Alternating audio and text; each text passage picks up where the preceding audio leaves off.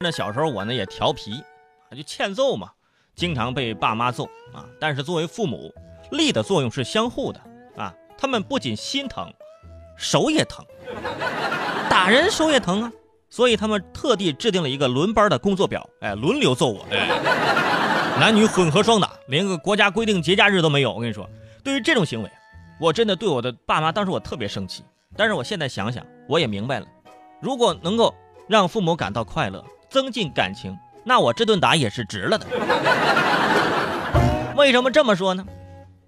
最近有这样一条新闻，说根据调查显示，说爸妈一起打你可以增强他们俩的夫妻感情。哎，这也没谁了哈。啊，你看战争片里也是这么演的啊，有了共同的敌人，那就是朋友。不过呢，呃，战争片的这个这个思想呢，只是一个基准。啊，真正要以这个事儿为主题，打孩子为主题呢，啊，拍成电影，那电影名字就叫《妈妈，请再给我一巴掌》，续集就是啪，啊，所以大家也都懂了。啊，为什么老人家总是苦口婆心的劝说，说孩子还是要的，孩子就是一个家庭的纽带，有了孩子啊，你们夫妻俩的关系才会更好的。啊，不听老人言，喝水都是咸呐，这下就知道了。孩子的降临何止是捧在手心里的掌上明珠啊，啊，还是可以促进家庭的美满和幸福。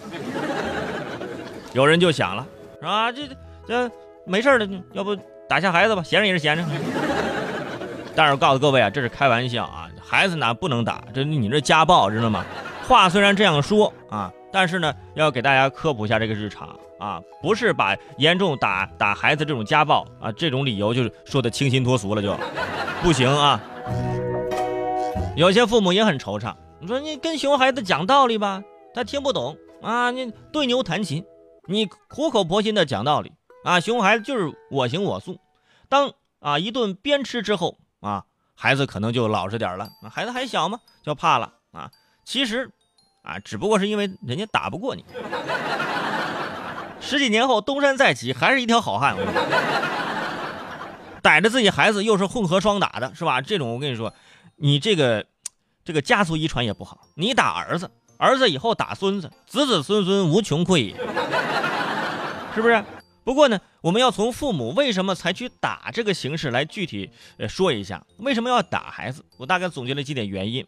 通常，第一，和孩子沟通能力不足；第二。不了解孩子发展阶段的特点以及正确的应付方法。第三，控制不了自己的情绪。第四，不尊重孩子或者不信任孩子。第五，懒得听他解释和说道理。第六，传统朴实教育观念的影响，认为不打不成器。你看，原因有很多啊，没有一条是有科学依据的。所以啊，我就不信了啊，打孩子可以增进感情，你们感情增进了。但是和孩子感情你们疏远了呀，对不对？所以不要给自己找这么清新脱俗的理由。教育孩子有很多方式，为什么非要用手打呢？啊，你还可以用脚啊。当然没有啊，这 开玩笑。你还可以教育嘛，对吧？你可以语重心长的讲道理嘛。啊，我跟你说，孩子的心理可脆弱了。你看看现在这离家出走的群体，都是呈现这个低龄化。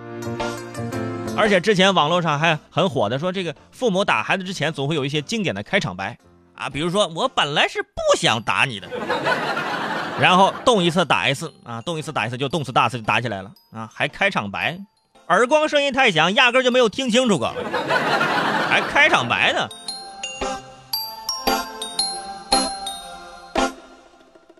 其实啊，爸妈有的时候也很纠结，他们纠结呢不是打还是不打。他们的纠结是，哎呀，你说我是打屁股还是打手心呢？那很纠结呀，选择困难啊！被打的你，你也很纠结。哎呀，你说我是离家出走还是报警呢？